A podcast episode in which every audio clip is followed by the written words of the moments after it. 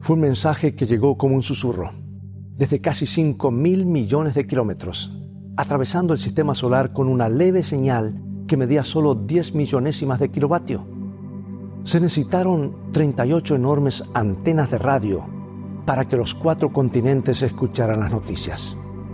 Y el mundo estupefacto contempló maravillado como Voyager 2, que informaba con toda calma los emocionantes detalles de ese maravilloso planeta Neptuno. Allá al borde de nuestro sistema solar, al borde del profundo espacio y el grandioso más allá. Pero ¿qué mensaje envió el Voyager 2 a nuestro planeta solitario? ¿Dijo algo más de lo que los científicos esperaban? Toma tu Biblia y mantente en sintonía. Escrito está, declara el mensaje final de Dios para nuestro tiempo, presentando al Cristo viviente como la respuesta a nuestras más profundas necesidades. Escrito está con el pastor Robert Costa.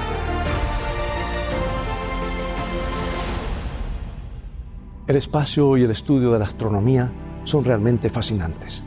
Muchos siguieron de cerca con entusiasmo el viaje histórico del Voyager 2, un recorrido de más de 6 mil millones de kilómetros por espacio en una ruta única para visitar cuatro de los planetas externos de nuestro sistema solar, Júpiter, Saturno, Urano y por último, esa hermosa órbita azul que está al borde mucho más lejano, Neptuno. Estaba por ocurrir una alineación planetaria que no se volvería a repetir hasta dentro de 176 años. Era una oportunidad demasiado buena para pasarla por alto. ¿Y qué viaje fue ese? Algo que excedió las expectativas de los más destacados científicos. Según un informe, el Voyager 2 envió más de 5 billones de unidades de datos, suficiente como para llenar 6.000 colecciones de la Enciclopedia Británica. Y esto representó una luz de nueva información. Con razón, algunos de los científicos que observaban maravillados allí en Pasadena, California, donde estaba la base, donde estaban observando, se quejaron en broma, por supuesto, de que, que absorber todo eso era como tratar de beber agua de la manguera de un camión de bomberos. Por supuesto, ahora el Voyager 2 va flotando por el espacio interestelar. Ya guarda silencio, debido a que sus agotados generadores están demasiado débiles para enviar mensajes a nuestro lejano planeta que se halla a millones de kilómetros de distancia. Sin embargo, aunque los mensajes del Voyager 2 han dejado de llegarnos, continuaremos recibiendo mensajes, mensajes eternos, mensajes de Dios de este grandioso mundo del espacio exterior, explorando, explorado tan recientemente por esta máquina hecha por el hombre.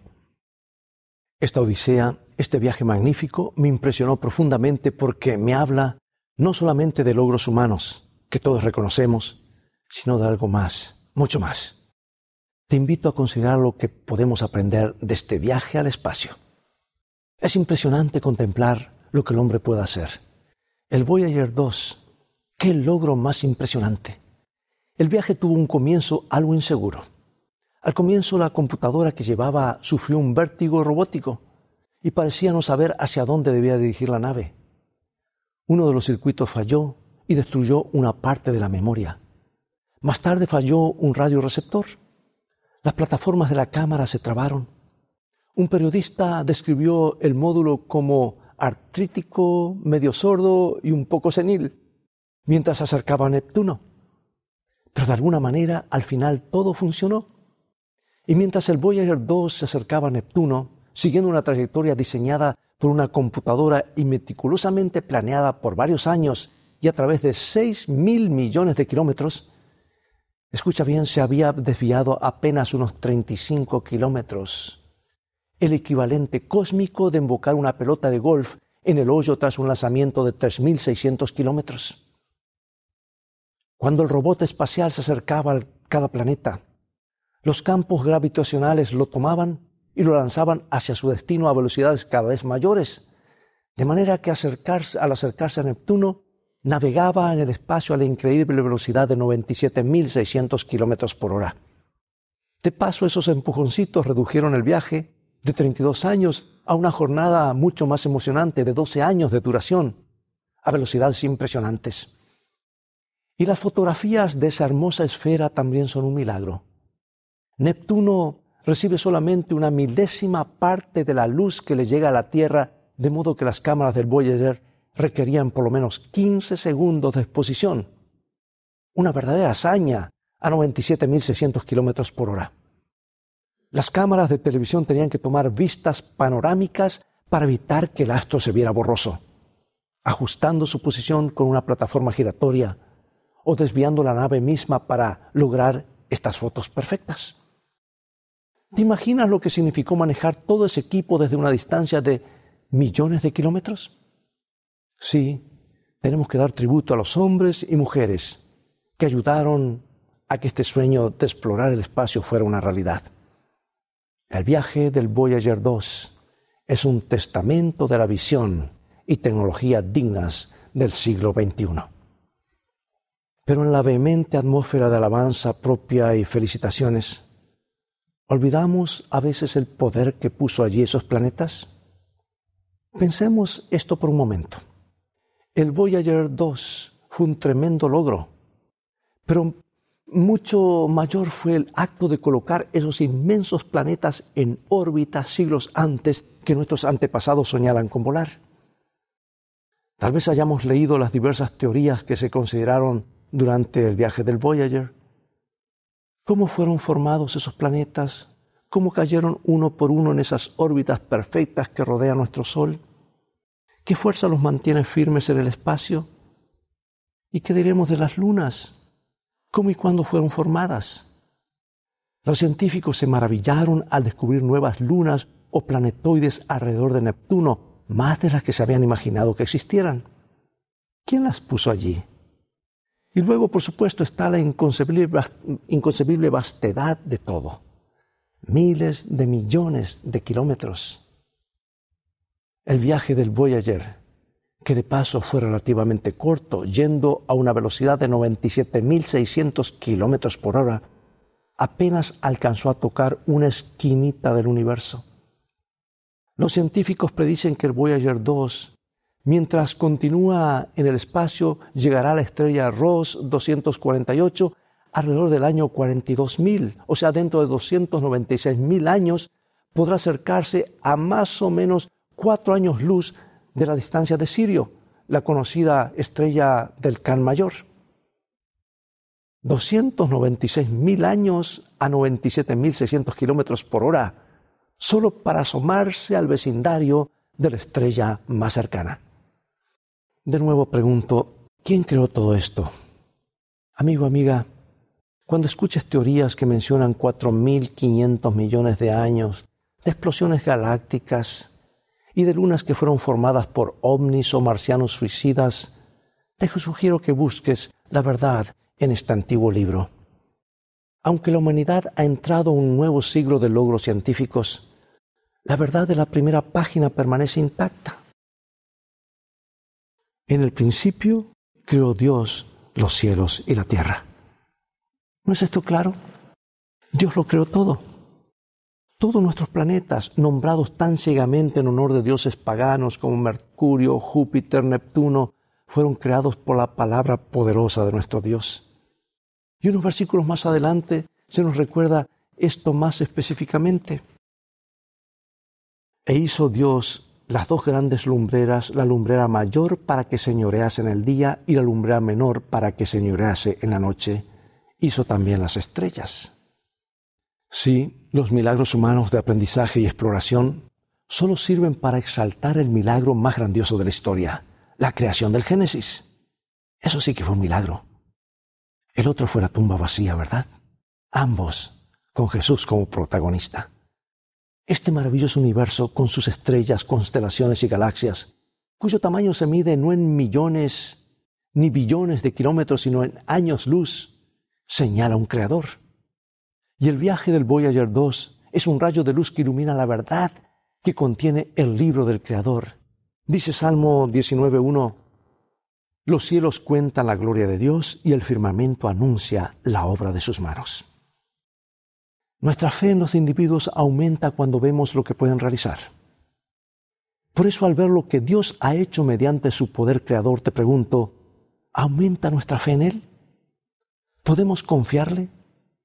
Él colocó todos esos planetas en su lugar en perfecto orden. ¿Podría ser lo mismo en nuestras vidas? Él mantiene un equilibrio perfecto en todo su gran universo. Paz, tranquilidad y belleza armoniosa. ¿No podemos confiar en Él para que haga lo mismo en nuestra experiencia diaria con Él? Esto es algo para meditar, ¿no es cierto? Sí, debo concluir que si Dios puede crear ese bellísimo planeta azul Neptuno allá en el espacio, equilibrar sus anillos de hielo, hacer girar sus ocho lunas en simetría perfecta y hacer que todo el sistema flote en su inmensa órbita de 165 años en torno al Sol? Creo que con todo mi corazón que puedo confiarle en mi vida entera. Mientras el Voyager 2 se adentraba más y más en las profundidades del espacio, ¿sabías que llevaba un tocadiscos adentro? Realmente un disco de cobre con instrucciones completas de operación programado con una aguja y cartuchos dignos de la era espacial. Algunos astrónomos, de la NASA lo pusieron en la nave con la idea de que en algún rincón del espacio algún ser inteligente pudiera encontrarse algún día con el Voyager 2 y escuchar nuestro mensaje de paz. ¿Y qué es lo que contiene?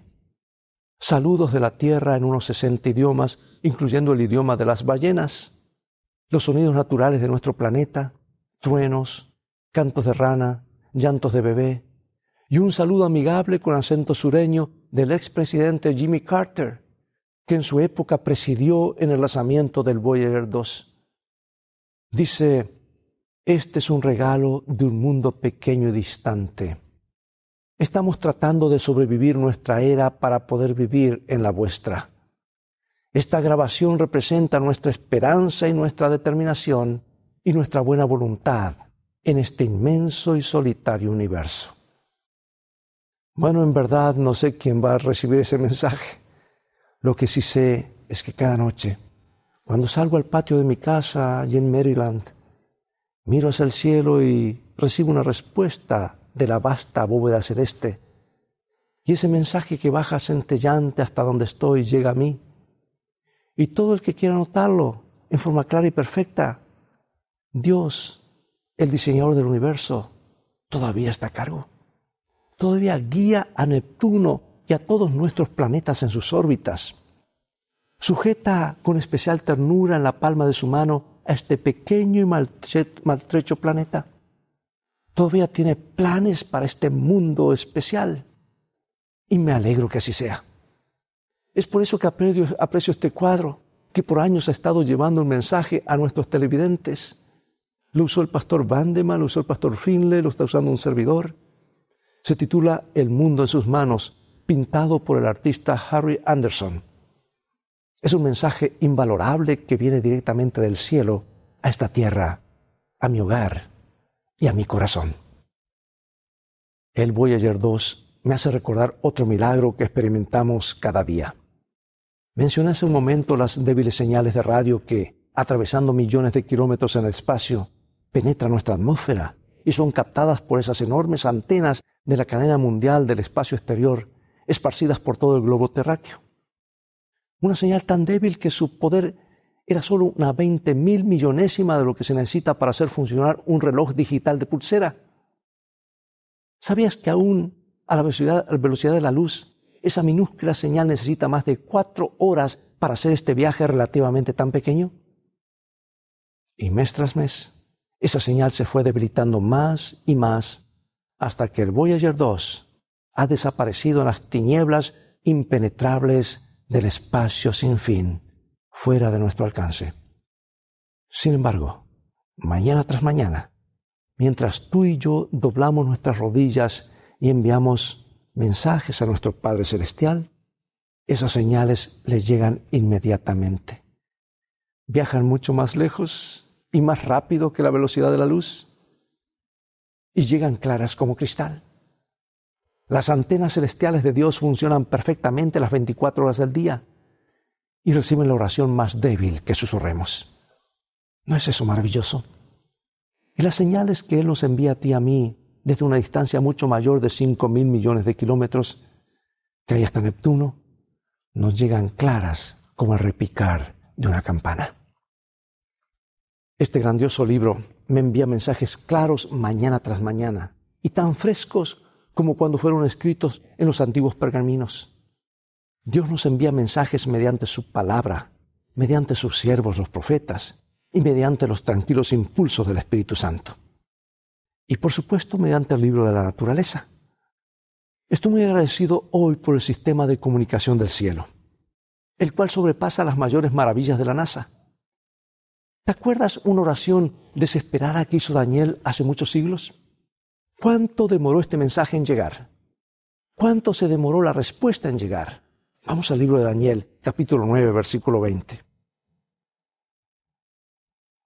Aún estaba hablando y orando y confesando mi pecado y el pecado de mi pueblo Israel, y derramaba mi ruego delante de Jehová, mi Dios, por el monte santo de mi Dios aún estaba hablando en oración cuando el varón Gabriel, a quien había visto en la visión al principio, volando con presteza, vino a mí como a la hora del sacrificio de la tarde. Y cuando Daniel estaba todavía orando, el ángel Gabriel se paró a su lado con la respuesta. ¿No es esto maravilloso? Lo mismo puede ocurrir con nosotros. Nuestra comunicación con el trono del cielo viaja en ambas direcciones a velocidades celestiales. Nunca jamás se pierde o se desvanece un mensaje. ¿Has orado recientemente para luego temer que tus baterías se han gastado? ¿Que tus señales de angustia sean demasiado débiles para llegar a su destino? Anímate. Dios promete escuchar y contestar. Tenemos su palabra. Salmo 4.3. Jehová oirá cuando yo a él clamare. Y ahora, al acercarnos al fin del programa, ¿quisieras meditar conmigo de nuevo acerca del pequeño Voyager 2 mientras continúa adentrándose en las tinieblas del espacio?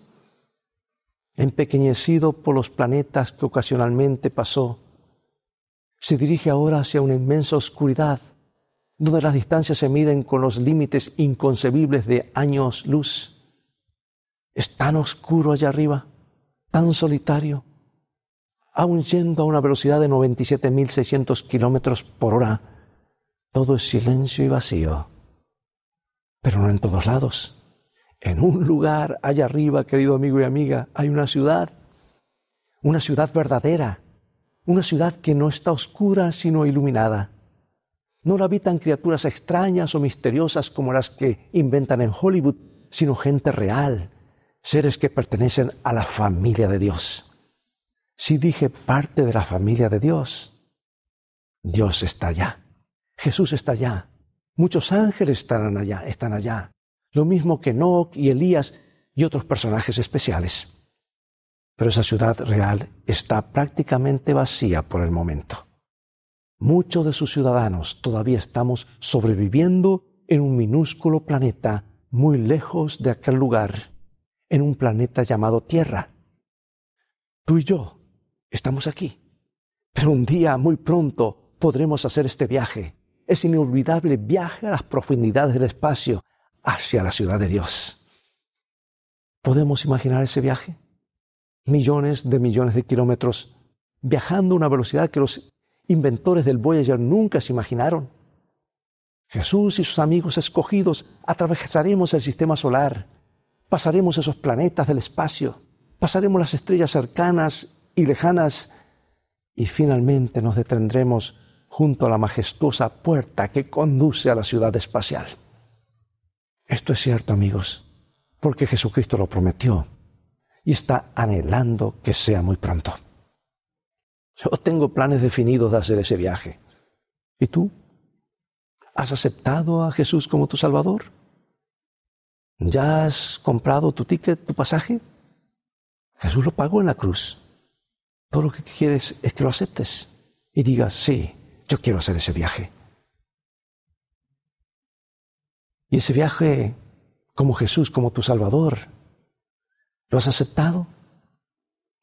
¿Lo has aceptado como tu amigo? ¿Como tu piloto para ese grandioso viaje hacia el espacio? ¿Por qué no lo haces ahora mientras escuchas este canto? En un momento más regresaré para que oremos juntos.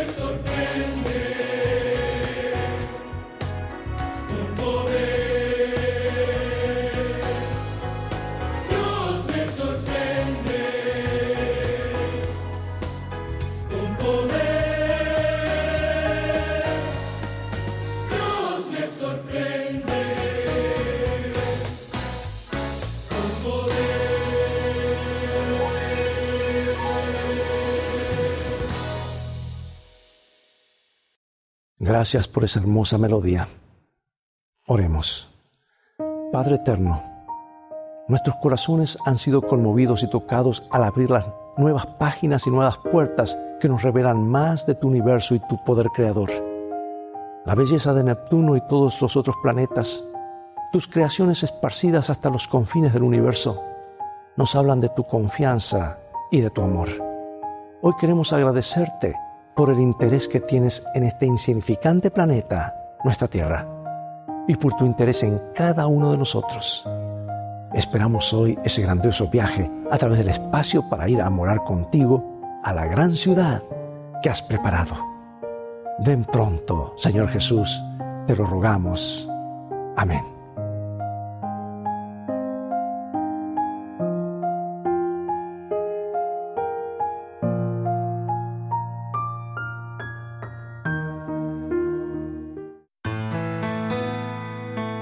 Cristo vino para demoler todo muro de separación, para abrir todo departamento del templo, para que cada alma pudiese tener libre acceso a Dios. Su amor es tan amplio, tan profundo, tan completo, que penetra por doquiera. Libra de la influencia de Satanás a las pobres almas que han sido seducidas por sus engaños. Las coloca al alcance del trono de Dios, el trono circuido por el arco de la promesa.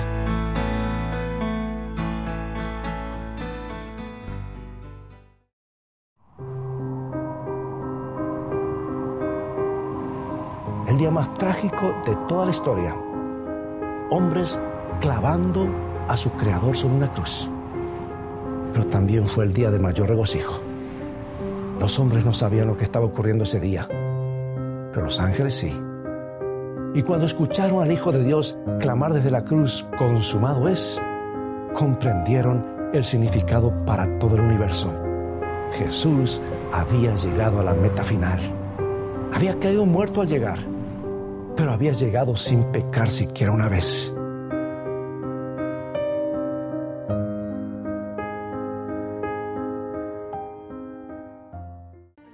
Amigo y amiga, es todo el tiempo que tenemos por hoy. Ha llegado el momento de despedirnos. Espero que el programa de hoy te haya inspirado a conocer más del amor de nuestro Creador. Te invito a continuar estudiando la palabra de Dios. Visítanos en nuestro sitio de internet escritoestá.org donde podrás obtener una variedad de estudios bíblicos y otros materiales. Dios te bendiga y recuerda, escrito está, no solo de pan vivirá el hombre, sino de toda palabra que sale de la boca de Dios.